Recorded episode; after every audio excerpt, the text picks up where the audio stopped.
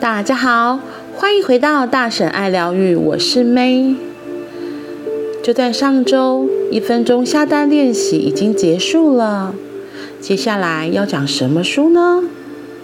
我在同事的介绍下看到这一本书，《One Day》有一天，作者是郝广才。它是继今天之后又一部真实动人之作。然后我觉得他后面写的内容很感动我，我觉得说得很好，所以我就决定开始念这一本书。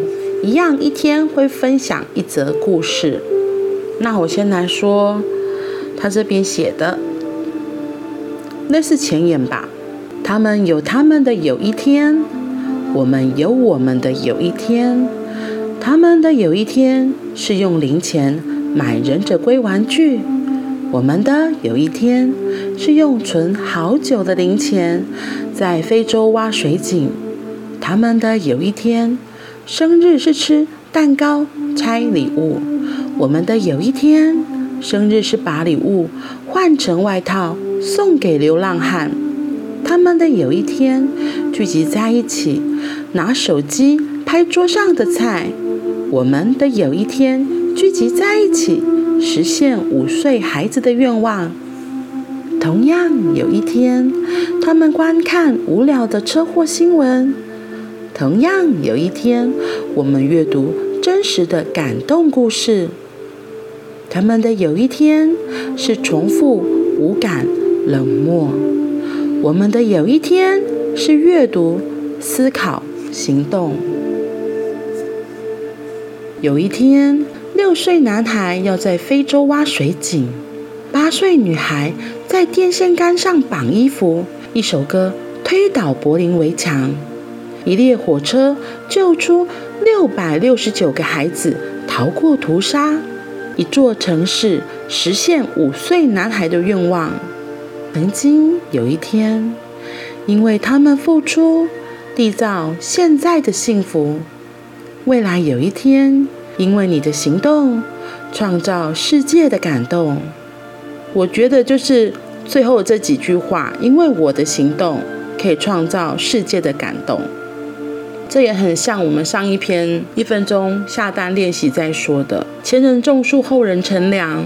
前人做了很多的事情，发明了很多东西，创造了很多便利的现代的工具，让我们可以使用。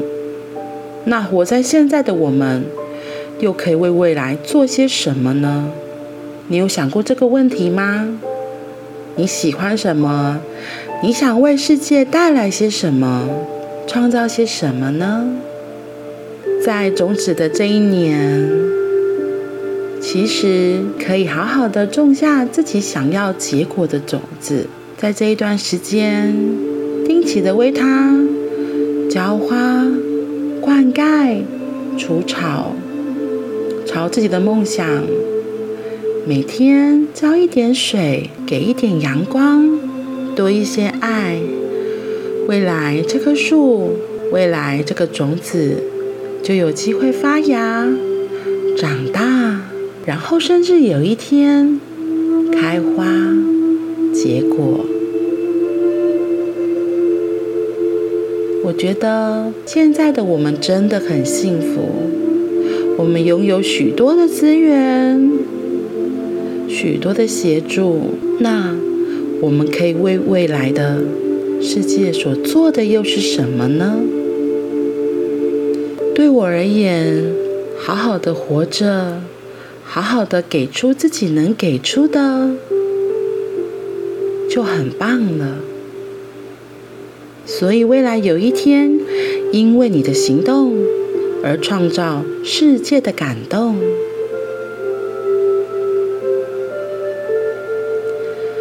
那我们今天就先到这里，明天开始第一篇哦。明天见，拜拜。